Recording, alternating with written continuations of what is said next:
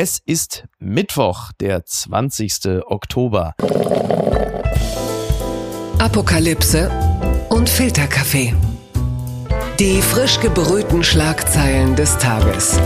Mit Mickey Beisenherz. Einen wunderschönen Mittwochmorgen und herzlich willkommen zu Apokalypse und Filterkaffee, das News Omelette. Und auch heute blicken wir ein wenig auf die Schlagzeilen und Meldungen des Tages. Was ist wichtig?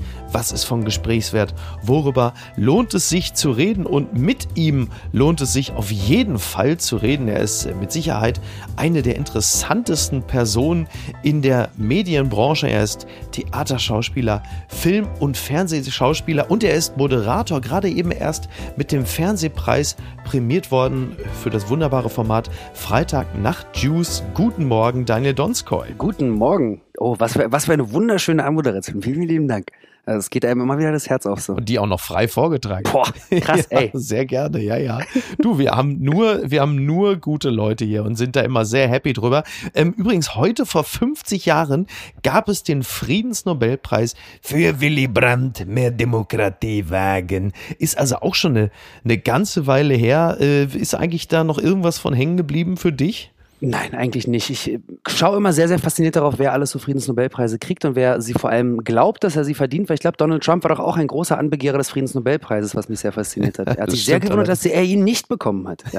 Ja, und auf den Mann kommen wir später noch kurz. Übrigens auch, das auch noch angemerkt, Stefan Raab wird heute 55 Jahre alt. Was ist denn da los, meine Damen und Herren? Ähm, 55 ist für jemanden, der so ewig jung daherkommt, eigentlich auch äh, ungewöhnlich. Hätte man gar nicht gedacht, oder? Ich vermisse den einfach nur. Der soll einfach irgendwie wieder da sein. Ja. Das wäre so schön. Würde ich gerne wieder sehen. Wirklich, aber kurz angemerkt, also ich bin ja noch mal zehn Jahre älter als du, der hat ja den Humor unserer Generation geprägt.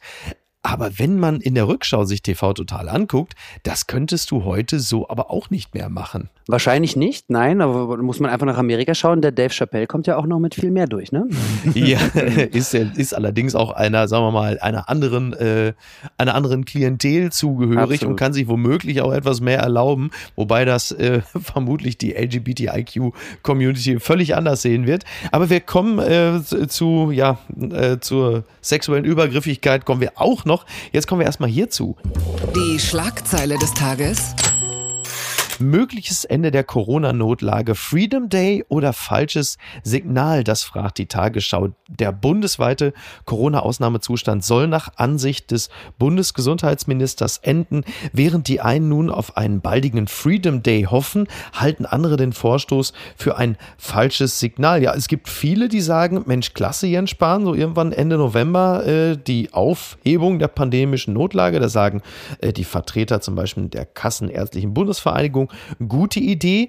Andere Menschen, wie zum Beispiel, Riesenüberraschung, Karl Lauterbach sagen, also das ist äh, ein, ganz gefährlich und ein falsches Signal.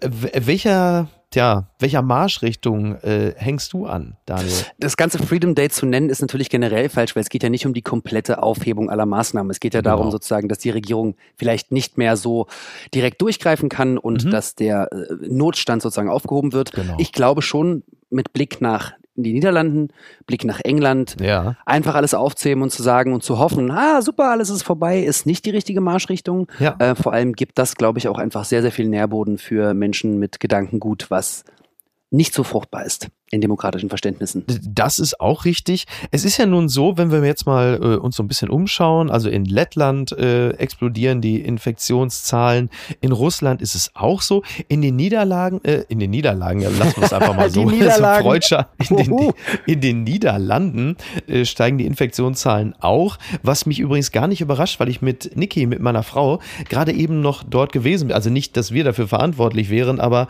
wir haben uns halt eben da auch gewundert, wie absolut sorglos, äh, weitestgehend Masken und abstandsbefreit die Menschen dort äh, sind. Und wir haben das natürlich schnell adaptiert und haben das auch genossen. Äh, Gleichwohl haben wir uns gewundert, erst als wir in der Bahn zurück nach Deutschland saßen, haben wir auch gemerkt, ach ja, stimmt, da war ja auch nochmal eine Maskenpflicht. Also man merkt schon, dass diese Maskenpflicht und die Abstandsregeln dann durchaus einen Sinn haben, um auch ein wenig sicherer durch den Herbst und den Winter zu kommen. Deswegen sind die Gefühle ja auch so gemischt, was das Ganze angeht. Absolut. Es sind ja auch sehr, sehr viele Menschen krank gerade Mhm. zurzeit. Das merke ich gerade. Ich drehe äh, gerade in Polen Ja. und bei uns am Set sind sehr, sehr viele Leute krank. Es ist nicht Corona, aber aufgrund dessen, dass wir natürlich in einer Bubble uns bewegen Ja. ähm, und wir alle geimpft äh, oder genesen oder halt jeden Tag getestet sind, gibt es gewisse Maskenregelungen nicht am Set und dementsprechend ähm, übertragen sich bei uns halt, sobald einer erkältet ist, sind alle krank. Ja, klar. Und dann merkt man wieder, wie sehr natürlich äh, wir uns daran gewöhnt haben, dass wir uns siebenmal am Tag die Hände waschen, 20 Sekunden lang, während wir Happy Birthday singen und die Masken tragen, niemanden anfassen. Klar, wir waren alle nicht krank und ich mich hat's auch schon einmal erwischt und ich muss sagen, ich war nach zwei Jahren so, ach krass, so fühlt sich das an. Mhm. Völlig ungewohnt, ne? Ja, total, total. Mhm. Aber du hast gerade schon von Polen geredet, also bleiben wir auch gleich da. Die unbequeme Meinung. EU-Recht. Polen wirft der EU Erpressung vor. Das zitiert die Zeit. Die EU-Kommission droht Polen mit Sanktionen, weil der Staat EU-Recht in Frage stellt. Regierungschef Morawiecki spricht von Erpressung, will aber in der EU bleiben. Ja, äh, der Ton wird rauer innerhalb der EU, denn äh, Ursula von der Leyen hat natürlich schwere Sanktionen angedroht wegen des Infragestellens des EU-Rechtes. Sie wird zitiert mit wir können und wir werden es nicht zulassen, dass unsere gemeinsamen Werte aufs Spiel gesetzt werden. Und da möchte ich äh, leicht ketzerhaft mal fragen, äh, gemeinsame Werte, äh, welche denn? Ja. Also wann hat man denn das das letzte Mal?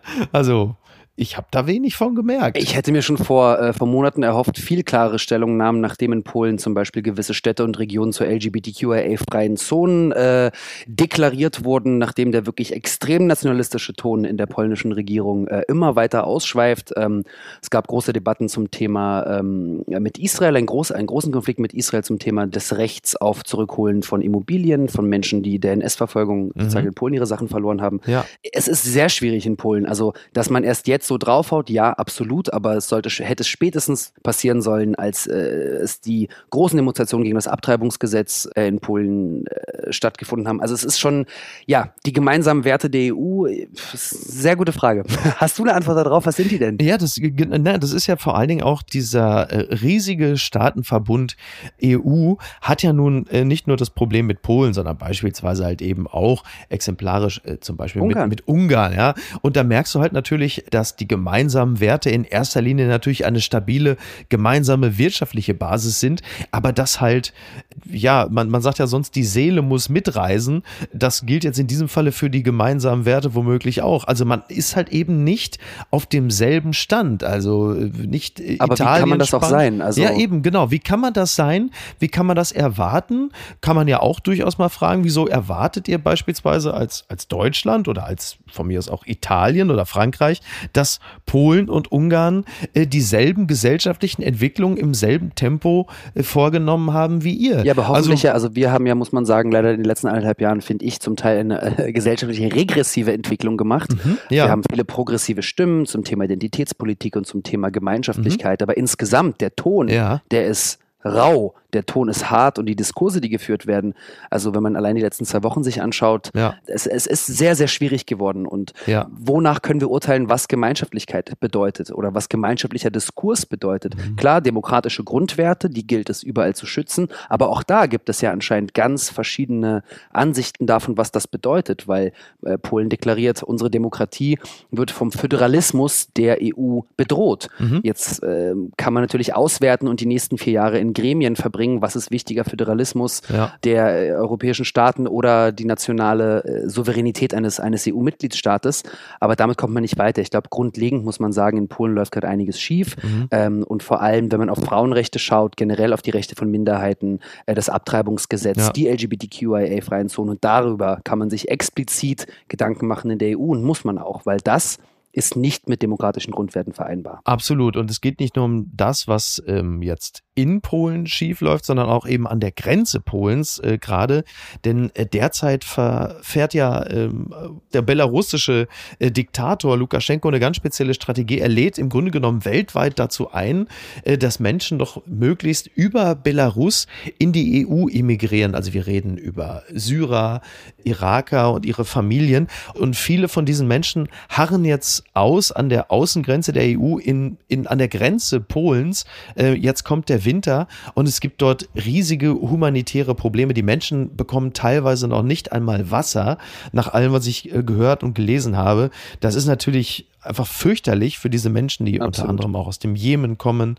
Zeigt aber auch wieder, Stichwort Werte, dass halt eben diese EU, diese Wertegemeinschaft in dieser Form vertreten durch Polen, halt eben offensichtlich wenig Interesse daran haben, diese Menschen wie Menschen zu behandeln. Absolut, aber da könnte man auch wieder zurück zu Ursula von der Leyen gehen und uns auch anschauen, was äh, die EU und äh, Erdogan für Deals gemacht haben mit äh, Flüchtlingen, die ähm, davon verhindert werden sollen, nach, nach Griechenland zu kommen. Dort harren ja auch immer noch weiterhin Menschen in absolut äh, vernichtenden äh, Flüchtlingslagern äh, aus. Auch wieder komplett vergessen mittlerweile. Komplett vergessen mittlerweile. Das Ganze, äh, das haben wir ja also an allen Außengrenzen äh, der EU. Und da, ich muss sagen, da verstehe ich manchmal das Gefühl von EU-Mitgliedstaaten, die sich in Anführungszeichen im Stich gefühlt lassen mhm. von der EU, weil es keine Strategie gibt, um damit umzugehen. Es gibt halt eben halt nicht die eine Strategie oder die eine klare Linie der EU ja. und dementsprechend, ja, die Griechen gehen damit auch mit Pushbacks um, was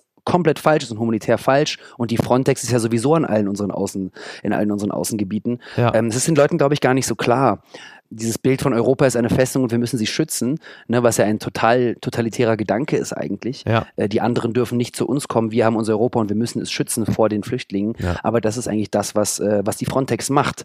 Und da finde ich es falsch, mit dem Finger zu zeigen auf Länder wie Polen oder Griechenland. Das ist ein gemeinschaftseuropäischer Gedanke, einfach, der entwickelt ja. werden muss. Deutschland hat auch eine große, große, große Verantwortung in diesem Thema. Wir sind ja gerade mit unserer innerdeutschen Politik beschäftigt eher. Aber das sind Fragen, die ich sehr, sehr gerne Ursula von der Leyen stellen würde. Was ist die Strategie der Europäischen Union im Umgang mit Flüchtlingen, die es in den nächsten Jahren, es werden ja nicht weniger. Genau. Allein wenn man sich die, die Studien zu Klimaflüchtlingen anschaut zum Beispiel, es wird 140 Flücht Millionen ja. bis 2030. Ja. ja. was macht man dann? Was bauen wir? Bauen wir dann, ähm, brauchen wir dann eine Frontex-Armee von mehreren Millionen Menschen, die an unseren Grenzen steht und Leute wegschießt? Ich hoffe nicht, dass das ist dahingehend, wo, die, wo Europa sich hinentwickelt. Aber leider merken wir immer wieder, seit der, auch der Flüchtlingskrise von 2015, es gibt wohl keine Taktiken, weil die Leute sind erst im Nachhinein damit beschäftigt, auf andere zu zeigen mit dem Finger. Und wir vieles, was nicht aufarbeitet wurde, schon seit dem Jugoslawienkrieg, wurde genauso nicht aufgearbeitet 2015 und wird weiterhin nicht aufgearbeitet. Und das ist wirklich äh, eigentlich, ja, nicht humanitär, nicht humanistisch und vor allem eigentlich nicht vereinbar mit den moralischen Werten, die die Europäische Union haben sollte. Das gibt's doch gar nicht. Bier wird teurer. Nein. Das meldet die freie Presse. In vielen Bereichen des Lebens steigen die Kosten. Auch etliche Brauereien kündigen Preiserhöhungen an. Zumindest soll es eine Schonfrist geben. Na, immerhin. Also Deutschlands größte Brauereigruppe Radeberger und auch äh, Krombacher und Feldins, die wollen die Preise für Fass- und Flaschenbier erhöhen. Äh, das hat viel zu tun mit äh, massiven Kostensteigerungen bei Energie, Logistik, Leergut sowie Roh-, Hilfs- und Betriebsstoffen. Also um das Ganze jetzt mal auf den Punkt zu bringen, nach Schätzung des Branchendienstes Getränke News dürfte das Glas Bier in der Kneipe durch die Preiserhöhung zwischen 30 und 50 Cent teurer werden. Der Kastenbier im Getränkemarkt um rund 1 Euro. Das ist dann vermutlich der eine Euro, den man sonst noch generös Trinkgeld gegeben hat an die mhm. armen Leute von Flaschenpost oder Gorillas. Der fällt dann also als erster weg. Und in der Kneipe muss man halt einfach in Zukunft die sozialen Kontakte besser pflegen, äh, damit man dann dieses eine oder andere Glas Bier dann mehr ausgegeben bekommt. Also ich sag's jetzt ganz einfach, die Krise ist jetzt wirklich beim einfachen Bürger angekommen. Absolut. Man muss einfach langsamer trinken. Dann das, oder, oder mit Wasser mischen. Vielleicht haben wir ja bald Kneipen, die anfangen zu strecken. Stell dir das mal vor. Oh, das ist eine. Gestrecktes Bier. Oh Berlin Hohenschönhausen, Kneipe streckt Bier. ja, vor allen Dingen, jetzt wird's ja interessant. Also es, es gibt ja gleich noch ein anderes Thema, das ich jetzt direkt mit reinnehme, denn es ist ja so, am Donnerstag beginnen ja die Koalitionsgespräche, 22 Arbeitsgruppen, ungefähr 300 Leute. 300, da stelle ich mir vor, die haben alle dann so einen Schurz wie Gerald Butler, aber gut, da schweife ich ab. Ich wünschte, es wäre so spektakulär. Ja, ich fürchte, es ist wirklich genau das Gegenteil davon. Und Christian Lindner will ja über die Spritpreise auch verhandeln, weil natürlich auch durch die erhöhten Spritpreise und die, äh, die Heizöl- und Dieselkosten natürlich auch der Mittelstand, der Mittelstand, der Mittelstand bedroht ist. Und es gibt ja jetzt schon sehr viele Menschen, die zum Tanken nach Polen oder nach Tschechien fahren. Und jetzt stelle ich mir gerade vor, die sagen jetzt, pass auf, ich nehme noch einen zweiten Kanister mit fürs Bier. Also wir, wir steuern da auf einen Herbst und einen Winter zu. Also das ist alles nicht so einfach gerade. Ja, und die Briten können gar nicht mehr Auto fahren, weil sie haben gar keinen Sprit mehr. Ne? Das ist also richtig. haben wir es in Deutschland mit den hohen Spritpreisen noch gut. Ich habe mich heute, nachdem ich das gelesen habe, habe ich mich gefragt, wo geht eigentlich die Mineralölsteuer hin? Und das ist Ja. ganz interessant, weil es ist nicht so ganz ersichtlich. Ja. Ich habe äh, in so Schweizer Newsportalen habe ich verstanden, so das wird prozentual aufgeteilt. Manches wird in die äh, Aufarbeitung von Straßennetzwerken äh, sozusagen reinvestiert. Mhm. In Deutschland ist das Ganze sehr, sehr unübersichtlich. Das wäre Ja. wirklich was, das würde mich sehr interessieren. Im Zweifel geht's, Sehr geht sowas immer nach, in den letzten Jahren ging sowas immer nach Bayern und ging dann da, dass die Autobahnen da irgendwie besser sind oder so. Hm. Ja, also es ist ja so, dass ja, also einerseits du hast die Mineralölsteuer, dann hast du die Mehrwertsteuer und natürlich jetzt auch noch die CO2-Bepreisung. Deswegen ist dieser Sprit so unglaublich teuer. Und äh, ich möchte da jetzt mal ganz vorsichtig anmerken, jetzt die Grünen, die in der neuen Bundesregierung sind, es wird ja vermutlich nicht äh, viel günstiger werden in nächster Zeit, auch wenn Experten sagen, ja, Freunde, der Preis geht auch wieder runter. Aber so richtig beruhigend ist das alles natürlich nicht. Nee. Das ist völlig klar, dass Christian Lindner als Vertreter äh, der FDP jetzt natürlich sagt, Leute, da müssen wir aber jetzt mal ordentlich was reinverhandeln. So kann es ja nicht bleiben. Und um jetzt hier nicht den Mittelstand zu veräppeln, natürlich ist das für Mittelständler ein Riesenproblem, wenn die Energiekosten und auch die Treibstoffkosten so hoch sind. Also das will ich jetzt gar nicht unbedingt ins Lächerliche ziehen. Absolut, wobei ich jetzt die FDP nicht als die Partei sehe, die äh, eine, also jetzt auch nach Lesen des Parteiprogramms vor der Bundestagswahl, die eine faire Versteuerung generell so vorsieht, sagen wir es mal so. Hm, ja, Da sind Da- die Grünen schon eher dabei, fand ich, äh, Leute zu entlasten, auch den Mittelstand zum Teil zu entlasten in anderen Steuervergünstigungen. Also das muss man immer eins gegen das andere aufwerten, ne? Genau, genau. Sie haben da mal was vorgelegt. Mal gucken, was am Ende übrig bleibt. Das, Das wird ist ja ja generell so schlimm bei sein. Koalitionsverhandlungen, oder? Ja. Man müsste doch eigentlich, das habe ich mich die ganze Zeit gefragt, eigentlich müssten doch Parteien von vornherein äh, Modelle vorschlagen und in ihren Wahlprogrammen beinhalten, worauf, welche Punkte zum Beispiel, auf was werden sie als erstes verzichten? Mhm. Ja. Das würde mich, das hat mich immer interessiert, wenn ich ein Wahlprogramm lese, denke ich mir, was ist denn das Erste, worauf die Grünen verzichten? Und zum Beispiel das Tempolimit war ja ein großes Ding Mhm, ne, ja. für die Grünen.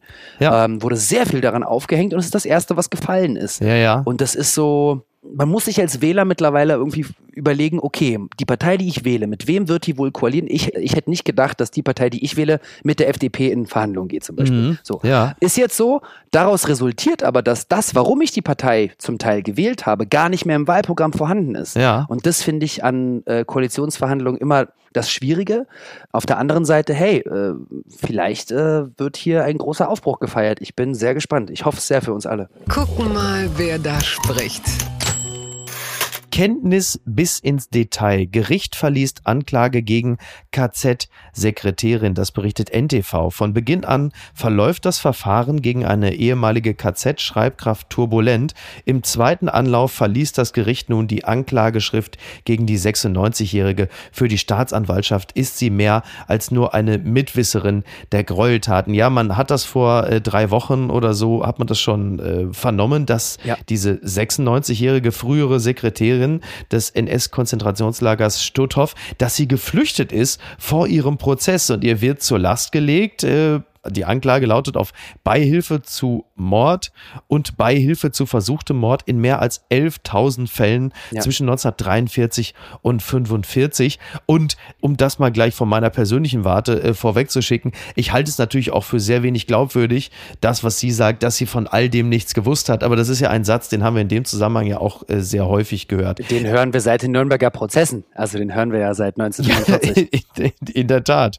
Äh, Wie nimmt jemand wie du das Ganze wahr, der mit der Thematik natürlich nochmal von einer ganz anderen Seite äh, befasst ist und draufschaut? Also wenn man sich wirklich anschaut, ähm, wie die Juristei in Deutschland mit NS-Verbrechen umgegangen ist. Also die größten Nazi-Verbrecher ähm, wurden nicht von den Deutschen äh, zu, zur Rechenschaft gezogen, sondern äh, von den Alliierten. Mhm. Das darf man nie vergessen. Die Nürnberger Prozesse wurden in Deutschland gestellt, aber sie wurden nicht Ja. von der deutschen Juristei gemacht. Die ersten Prozesse, die es gab, waren die Auschwitz-Prozesse und das ist äh, Ende der 60er, fast 20 Jahre nachdem überhaupt irgendwas passiert ist, wurde überhaupt erst angefangen, sich mit der Aufarbeitung der Gräueltaten auseinanderzusetzen. Ja. Seitdem Wie viele Menschen wurden wirklich verurteilt? Wirklich nicht genug.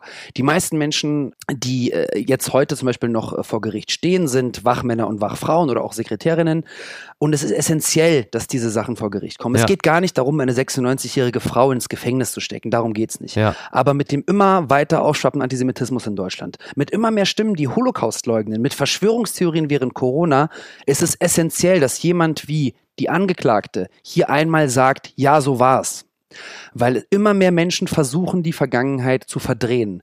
Und immer mehr Menschen stellen Sachen in Frage. Und die einzigen, die ausgesagt haben, die immer wieder aussagen und immer wieder versuchen, ähm, daran zu erinnern, sind Betroffene, Opfer und die Familienangehörigen von den ermordeten Menschen während des, der NS-Zeit. Ja. Und sehr, sehr selten ähm, hast du große SS-Leute gehabt, die jemals gesagt haben, ja, das habe ich gemacht. Ja. Es gab, glaube ich, vor ein paar Jahren gab es in der Panorama, hat interviewt zu einem, Oh ja. äh, ich weiß nicht mehr, wie er genau hieß, Karl M. Genau, ja, der war, Und aber der, dieser der hat ja 96 wenig Reue gezeigt, wenn Null ich mich Reue, erinnere. null Reue. Und das Mhm. deutsche System hat ihn nicht nochmal verurteilt, weil er schon in Ask sozusagen wegen den Gräueltaten in Frankreich schon einmal Ja. zur Todesstrafe ähm, tatsächlich verurteilt wurde und das dort verjährt ist. Der Umgang in Deutschland mit den S-Verbrechen ist ein sehr unaufgearbeiteter und ich glaube, es ist wichtig, noch die Menschen, die dazu beisteuern können, dass Deutschland nicht vergisst und dass Deutschland sich seiner Geschichte stellt. Ja, es geht nicht darum, sie zu verurteilen, es geht nicht um Rache. Es geht einfach darum, die Vergangenheit aufzuarbeiten. Aber interessant ist zum Beispiel auch die Berichterstattung. Im Tagesspiegel äh, habe ich äh, einen Artikel darüber gelesen Ja. und ähm, sie mussten anmerken, unter dem Bild dieser fragilen 96-jährigen Frau Ja. stand 30 Ankläger und eine 96-jährige Frau mit Pflichtverteidiger. Und da fragst du dich, warum Hm. wird das so dargestellt? Ja. Klar ist das so. Das sieht schlimm aus. Für mich auch, diese 96-jährige fragile Frau. Du willst nicht, du, du stellst dir diese Oma vor, man stellt sich seine eigene Oma vor Klar. und denkt sich, oh Mann. Aber Ja. ist das Leben dieser Frau und die Geschichte dieser Frau mehr wert als die Leben der 11.000 Menschen, die umgebracht wurden in ihrem Beiwissen? Wage ich zu bezweifeln. Und dementsprechend ist, glaube ich, das einzig ethisch Richtige ist, ähm, diese Frau dazu zu bringen, dass sie zumindest gesteht und zumindest Beihilfe jetzt zur Aufklärung leisten kann, wenn sie so in so vielen Fällen Beihilfe zum Mord geleistet hat. Entzauberte Scheinriesen. Reichelt-Affäre. Springer Verlag findet Döpfners DDR-Vergleich überspitzt. Das berichtet der Spiegel. Springer-Chef Döpfner hatte die Corona-Politik mit der DDR verglichen und weite Teile der Medien als Propagandisten beschimpft. Nun hat sich der Springer Verlag dazu geäußert. Und ähm, ja, wir verfolgen das natürlich seit ungefähr 48 Stunden. Äh, dieser wirklich dieser dieser wilde Mix aus äh, Sex, Crime, Koks. Man fragt sich ja manchmal mittlerweile schon, ist es das Axel oder das Jerry Springer Haus, in dem das Ganze da geschieht? Es ist ja wirklich absolut irre. Seit der seit der Freistellung äh, von Julian Reichelt, er hat ja die Papiere gekriegt. Immerhin waren es mal welche, die er nicht selber gefälscht hat. Ja. Und was ich aber am bemerkenswertesten finde, ist halt die Position von Matthias Döpfner, also der CEO dieses unglaublich mächtigen Medienhauses Axel Springer, die jetzt auch eben noch frisch Politico übernommen haben und über den großen Teich halt eben auch reichen wollen. Und meines Erachtens ist die Rolle von Matthias Döpfner gar nicht deutlich genug unterstrichen worden, der in einer SMS an Benjamin von Stuckrad-Barre, liebe Grüße an dieser Stelle, Julian Reichelt als jemand bezeichnet hat, der wirklich der letzte und einzige Journalist in Deutschland sei, der noch mutig gegen den neuen DDR-Obrigkeitsstaat aufbegehre. Alle anderen sind zu Propagandaassistenten geworden, so wird er zitiert. Und das ist ja wirklich kurz vor Querdenker-Demo. Also das ist ja, da kannst du ja auch äh, quasi Xavier Naido zum neuen Chefredakteur machen, wenn das der Sound ist. Das fand ich bemerkenswert und ich benutze diesen Begriff jetzt auch nicht jeden Tag, aber das ist ja schon skandalös, wenn man bedenkt, welche Reichweite Axel Springer hat. Ja, nicht nur das. Äh, Döpfner sitzt seit zwei Jahren im Verwaltungsrat von Netflix in Amerika. Das auch noch. Als einziger deutscher Medienmacher, Medienmacher in Anführungszeichen, Ja. äh, Medienmogul vielleicht. Ähm, ja, es passt sehr, sehr, sehr, sehr äh, rein in das, wenn man sich anschaut, wie populistisch und immer populistischer äh, die Bildzeitung geworden ist unter Julian Reichelt, Mhm. passt das für mich doch schon gut zusammen, wenn da von ganz oben ähm, solche Meinungen auch geteilt werden. Ja, ja. Ähm, Na, ich glaube nur gar nicht, dass die Meinungen geteilt werden, sondern ich glaube, sie werden dort auch explizit sogar vorgegeben. Das heißt, du hast dann Julian Reichelt, der dann quasi so als, als Chico äh, über den Spielplatz Bundesrepublik äh, losgelassen wurde. Ja. Also man spricht da vom Fisch und dem Kopf und wo es anfängt zu stinken. Und in diesem Falle scheint mir das dann doch am ehesten noch Matthias Döpfner zu sein, der ja übrigens auch noch Präsident des Bundesverbands der Zeitungsverleger, der Zeitungsverleger. ist. Ja. Irre, ne? Ja, tatsächlich frage ich mich tatsächlich, wie JournalistInnen dann weitergehend dort auch arbeiten, vor allem auch bei Bild Live. Ich habe gestern zur Causa äh, Gil Ofarim ein Interview mit Philipp Piatow, selber jüdisch, wie er den Gil Ofarim mhm, zerfetzt ja. und nur auf eine nach der nächsten versucht, zwanghaft irgendein skandalöses Statement rauszukriegen, war auch natürlich der Tag, an dem alle auf Julian Reichelt rumgehackt haben, außer die Bild. Ja, ja. Ähm, also brauchen sie was anderes. Ja. Ich frage mich da wirklich, wie man das moralisch für sich vertreten kann als Journalistin dort zu arbeiten mittlerweile in gewissen Ressorts. Mhm. Es ist wohl ein ja von oben vorgegebenes äh, Gesamtkonstrukt, aber man darf auch hier nicht Gefahr laufen, alles zu vermischen, weil die ja, ja. der Machtmissbrauch und der sexuelle Missbrauch von Julian Reichelt ist eine Sache, dass der gedeckt wurde, ist eine andere Sache, dass äh, der Ippen Verlag die Recherche nicht veröffentlicht, die Journalistin nicht veröffentlichen lässt, ist eine dritte Sache ja. und über all dem muss man sich wirklich fragen, was sind die Interessen dieses Verlages und auch die Entlassung von Julian Reichelt wird nicht damit zusammenhängen, dass die Leute sagen, oh, der hat jetzt ganz, ganz böse was gemacht, das müssen wir jetzt moralisch Nein. besser machen. Das sind äh, geschäftliche Interessen, ganz einfach. Genau, genau. Das ist halt eben auch, man, man darf sich ja zu Recht wundern. Also ich meine, die Verfahrensweise von Julian Reichelt sind ja bereits im Februar von Freshfields, dieser äh, Agentur, ja überprüft worden. Nach ungefähr zwölf Tagen ist man dann zu dem Schluss gekommen, ja, da lief was äh, nicht, in, nicht in Ordnung, aber äh, es ist ist jetzt auch nicht ausreichend, um den Mann zu feuern, Klammer auf. Er ist dann auch ein bisschen zu wichtig für uns. So, und kaum hat äh, die New York Times dann diese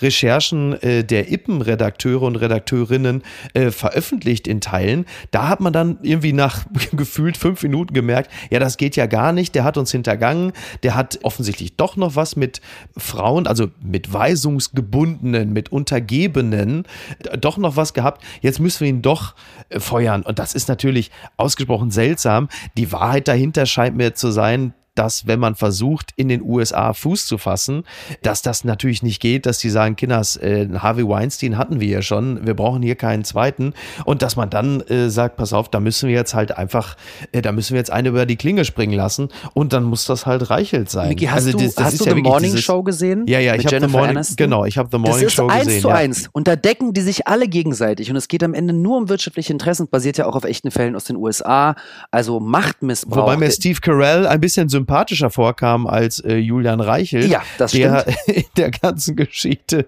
äh, ja wirklich eigentlich wenig Sympathiepunkte sammeln kann. Absolut. Aber äh, ich weiß, das ist ein Phänomen, was wir natürlich sehr, sehr gerne auch, jetzt muss man jetzt auch nochmal sagen, das sehen wir sehr, sehr gerne in der Bildzeitung. Ne? Wir sehen das sehr gerne, dass das beim Springer Verlag mhm, passiert. Mhm, klar. Äh, weil man den Springer Verlag ja auch oft als Feindbild sieht, als Mensch mit liberalem Gedankengut. Äh, passiert bei mir. Mhm. Was darf einen aber nicht davon ablenken, dass das in so vieler anderorts auch passiert. Also Machtmissbrauch Absolut. ist äh, gang und gäbe. Und vor allem muss man einfach sagen, man ist immer so erstaunt, wenn das in der Medienwelt passiert. Aber die Medienwelt ist ja auch nur eine Abbildung, eine andere genau. Abbildung von von gesamtgesellschaftlichen Strukturen. Genau. Und Machtmissbrauch ist immer noch gang und gäbe. Es ist, es ist inmitten unserer Gesellschaft. Absolut. Ähm, ja, ja. Und ich hoffe, dass dieser Fall dennoch dazu führen wird, dass mehr Aufklärung kommt. Klar. Und nicht nur bei Springer, sondern auch woanders. Ja, ja, in der Medienwelt verdichten sich ja meistens nur so soziale Prozesse, weil da vielleicht die Amplitude in Sachen Narzissmus und, und Geltungsdrang vielleicht nochmal ein bisschen stärker ausschlägt. Aber wie du richtig sagst, das ist natürlich letzten Endes eine Form von Struktur, wie du sie in vielen anderen Unternehmen äh, auch hast. Ne? Jetzt nur meine Frage, was wird aus dem Feldbett im Büro von Julian Reichelt? Ich meine, das kannst du ja nicht mehr verkaufen. Wenn du da mit Schwarzlicht drüber gehst, dann wirst du ja schneeblind. Also, und was ich auch interessant finde, jetzt wechselt ja Johannes Boje von der Welt äh, der wird jetzt Chefredakteur der Bild, aber mit Alexandra Würzbach gibt es ja bereits eine Chefredakteurin, die mit Reichelt wohl einigermaßen frostig die Geschicke geleitet hat. Auch da wieder hat man jetzt gesagt, wir müssen auf jeden Fall einen Mann dazu holen, weil wenn eine Frau hier den Laden leitet, äh, dann herrscht ja Sodom und Gomorra. Also das finde ich auch bemerkenswert, dass man es dann nicht einfach dabei bewenden lässt und sagt, ja komm, dann soll sie den Laden führen. Also das traut Absolut. man ihr dann wohl alleine auch wieder nicht zu. Na, interessant wäre ne? tatsächlich ein transparenter Einblick mal in die Unternehmensstrukturen und beziehungsweise in die investigative Recherche des eigenen Unternehmens, Ja. was im März passiert ist, Ja. die Compliance. Ja. Das, das würde mich wirklich interessieren, was da drin steht. Absolut. Ja, wahrscheinlich ist Ulf Poschert auch sehr, sehr traurig, dass er es nicht geworden ist, ne? Ach du, ich glaube, Poschardt ist bei der Welt eigentlich soweit ganz happy. Äh, ich weiß gar nicht, ob er das wirklich gewollt hätte. Äh, ich werde ihn, wenn er demnächst hier in der äh, mal wieder zu Gast ist, werde ich ihn einfach mal direkt darauf ansprechen. Bitte. Ich werde ihn einfach so lange anpieken, bis er es irgendwann zugibt und sagt Mhm. so. Aber ich glaube, Ulf Poschardt ist derzeit noch so glücklich darüber, dass das Tempolimit äh, nicht gekommen ist, dass er Das sagt, stimmt. komm, Der, war- der war so Okay, glücklich, ja. dass er sogar nett über Greta Thunberg getwittert hat. Da war ich auch äh, ganz, äh, ganz überrascht. Ja, ja, ja, der war so, sie ist noch ein Teenager, nicht, nicht in Häme verfallen. War ich so, wow, was sind das für Töne? Ja, naja, Der hat sogar ein nettes Selfie mit Aminata Touré gepostet. Also ich glaube, Ja. vielleicht, vielleicht ist er auf dem Weg der Läuterung. Ich bin ja grundsätzlich eh dafür, dass man speziell äh, Ulf Poschardt immer auch nochmal ein bisschen differenzierter äh, betrachten sollte, auch wenn, äh, sagen wir mal, die letzten 36 Stunden jetzt nicht gerade dazu geeignet waren, äh, dass er jetzt äh, viele Herzen aus dem linken Milieu Nein. eingefangen hat. Naja, zum Thema Julian Reiche, wir lassen es dabei bewenden. Es handelt sich hier also gerade um einen, sagen wir mal, Politicoitus Interruptus und wir sind sehr gespannt, wie die Sache weitergeht. Morgen vielleicht schon der Skandal des Tages. Kein Visum für Ungeimpfte. Australian Open ohne Superstar Djokovic? Das fragt die Hamburger Morgenpost. Ja, die Australian Open finden ja bald wieder statt. Und es ist ja nun so, es äh, gibt ja äh, strenge Quarantänemaßnahmen und natürlich halt eben auch den Bedarf, dass äh, die Spieler und Spielerinnen geimpft sind, wenn sie nach Australien einreisen und bei Novak Djokovic weiß man es halt eben nicht genau. Ist er überhaupt äh, geimpft? Und das findet auch im Sport jetzt immer häufiger statt. Äh, es gibt ja den Kollegen Irving äh, in den USA im Basketball, der sich auch nicht impfen lassen will, der jetzt, wenn ich mich nicht irre, vom Spielbetrieb freigestellt ist. Ja. Also du hast dann Sportler, speziell in Teams, die Millionen kosten, die sich aber nicht impfen lassen und deshalb für ihren Verein im Grunde genommen äh, ja nicht mehr wirklich von Wert sind. Auch eine spannende Entwicklung, oder? Ja, aber da kann Australien keine Doppelstandards sich erlauben, finde ich, weil Ja. sie haben wirklich ihre eigene Bevölkerung seit Jahren nicht ausreisen, wieder einreisen lassen. Da, war, da wurden wirklich Menschen und Familien äh, anderthalb Jahre getrennt Ja. und da finde ich es genau richtig, dass du es dann nicht einem Millionen, Multimillionen Euro verdienenden Tennis-Superstar was anderes erlaubst als anderen. Ja, ja. Also wenn das die Statute ist dieses Landes und dieses Land hat so entschieden und es steht der Australien frei zu entscheiden, wie sie sich entscheiden, mit der Pandemie umzugehen, dann finde ich es ganz, ganz richtig, dass er nicht einreisen darf. Ja, vor allen Dingen, die haben ja eine dermaßen niedrige Impfquote. Also wenn sie jetzt 80 geimpfte Tennisspieler ins Land lassen, dann erhöht sich die Impfquote in Australien um 20 Prozent. Das ist ja super spannend übrigens. Man sagt ja immer, es ist ja so eine Binse, Corona ist ein Marathon. Aber das merkst du natürlich auch daran, dass die sehr frühen Pandemie-Gewinner Australien und Neuseeland mit ihrer, sagen wir mal, No-Covid-Inselstrategie jetzt plötzlich hinten dran sind, weil sie halt einfach eine unglaublich schlechte Impfquote haben, Ja. weil sie halt einfach mit dem nicht einreisen lassen, solange sie gut gefahren sind. Und jetzt kriegen sie Riesenprobleme, Dauerlockdown, immer wieder dicht machen. Absolut. Da siehst du halt eben auch an diesem Beispiel, dass man sowas halt wirklich ganzheitlich sehen muss. Ja, Fand ich natürlich. schon äh, wirklich interessant. Ja, wie bringt man eine Bevölkerung, also generell, es ist ja so, wenn wir in einer Pandemie leben und man hat irgendwie, man verhängt äh, einen Lockdown über ein ganzes Land, dann muss man sich ja immer wieder überlegen, das klingt für uns mittlerweile so normal, Mhm. aber es sind ja dann sechs, bei uns mehr als 80 Millionen Menschen, über die man was, etwas verhängt. Und wenn man diesen Menschen sagt, lasst euch impfen, dann gibt es 80 Millionen Meinungen zu dem Thema. Ja. Und man muss die Leute einfangen. Also man kann nicht einfach nur sagen, lasst dich impfen und dann hoffen, dass alle sagen, ja klar, mache ich das. Ja, Dass es da Skepsis gibt, ist vollkommen okay. Ähm, es muss halt dann investiert werden und natürlich dann in einem Land wie Australien, wo man einfach gesagt hat, nein, bei uns gibt es einfach kein Corona mehr und das akzeptieren wir als sozusagen, das wollen wir so. ja. Natürlich, und die Leute haben anderthalb Jahre wurden sie geschult, sozusagen, nein, ihr dürft nicht ausreisen für das Gesamtwohl der Bevölkerung. Dann die Strategie zu ändern und sagen, lasst euch impfen, ist ein Akt, ist ein schwieriger Akt. Ja. Und äh, da müssen wir in Deutschland sehr froh sein, dass bei uns die Impfquote zwar immer noch nicht da ist, wo sie sein sollte, aber zumindest die Leute sich impfen lassen. Papala Paparazzi. Neues von den Promis aus Kanye West wird je. Das meldet die FAZ. Aus Kanye Omari West wird schlicht je. Ein Gericht in Kalifornien stimmte jetzt der Namensänderung zu, für die der Rapper in seinem Antrag im August, Zitat, persönliche Gründe angeführt hatte, wie der 44 Jahre alte Grammy-Preisträger damals sagte, stehe je für das Gute, Böse und die Verwirrung des Menschen. Ja, speziell letzteres haben wir bei Kanye West äh, zuletzt ähm, doch äh, verstärkt wahrgenommen. Wobei ich sagen muss, immerhin, das letzte Album war schon wieder ganz in Ordnung. Er ist also zumindest musikalisch auf dem Wege der Besserung. Ich hätte mir an seiner Stelle nur in diesen Zeiten überlegt, ob ich mir unbedingt einen Namen geben würde, der wie eine Virusvariante klingt, aber das muss ja jeder für sich selber entscheiden. Wie stehst du zu Kanye West und äh, womöglich auch dieser Namensänderung? Also ich mag, ich mochte seine Musik sehr gerne. Seine politischen Ambitionen fand ich sehr, sehr, sehr bedenklich. Seine politischen Äußerungen noch bedenklicher. Mhm. Äh, zudem darf man aber nicht vergessen, dass er bipolar ist. Ja und das eine Krankheit ist und äh, oft in manischen Phasen tatsächlich es auch um religiöse Psychosen äh, handelt. Und umso bedenklicher finde ich jetzt die Namensänderung in Je, Je, Jehova oder Ich. Also das sind schon was sehr, sehr biblisches. Die Musik ist auch sehr religiös affektiert geworden. Äh, also ich, man kann einfach nur hoffen, dass es dem Mann gut geht, ja. psychisch. Aber ähm, pff, ja. ja, ich finde das wirklich sehr, sehr bedenklich. sehr, sehr, sehr, sehr bedenklich. ähm, das ist so diese klassische, was wir vorhin auch gesprochen haben, der Narzissmus in der Medienbranche ist halt krass. Ja. Ja, aber er ist auch ein kranker Mann. Also jemand, das ist halt so schwierig, dann darüber jetzt moralisch zu urteilen, wenn jemand wirklich äh, bipolar ist, ist eine ist schwierige, schwierige, schwierige psychische Krankheit. Und natürlich jemand, der im Rampenlicht steht, wird da immer auch noch extra äh, beäugt von allen und über ihn wird gewertet. Ja. Und über Menschen in der Öffentlichkeit generell. Ja, ja, klar. Es ist eine, eine, schwierige Entwicklung. Man schaut sich auch Justin Bieber manchmal an, zum Beispiel, und schaut seine ganzen Jesus loves you and God is the only one who understands you ja, ja. Äh, Posts auf Instagram du, und fragt also, sich, wenn es dir hilft, okay.